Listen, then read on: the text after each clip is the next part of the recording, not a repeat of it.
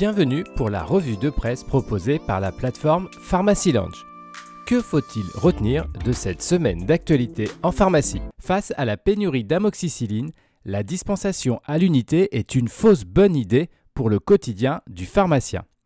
Les pouvoirs publics, en effet, recommandent aux pharmaciens de prioriser la dispensation à l'unité pour l'amoxicilline dès que cela est possible mais ces préconisations ne sont pas vraiment appréciées par la profession.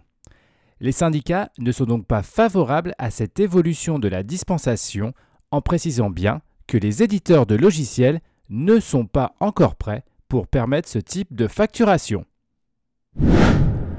Si le sujet de la téléconsultation en officine vous intéresse, vous pouvez consulter l'article paru dans la revue Pharma Téléconsultation, rendre service oui, mais à quel prix? Solution toute trouvée pour lutter contre les déserts médicaux, le marché en pharmacie reste encore hésitant. Beaucoup de titulaires hésitent donc à franchir le pas alors que d'autres acteurs se sont déjà positionnés sur ce nouveau marché. Le secteur des compléments alimentaires se porte bien selon le dernier baromètre publié par le Synadiet. La croissance est en effet estimée à environ 6% en France pour l'année 2021. Le marché poursuit sa dynamique et culmine à près de 2,3 milliards d'euros de chiffre d'affaires. Les pharmacies représentent 50% du secteur et restent donc le premier circuit de distribution.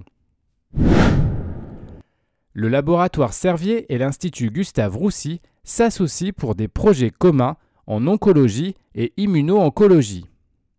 Le co-développement de travaux concerne la recherche fondamentale et translationnelle.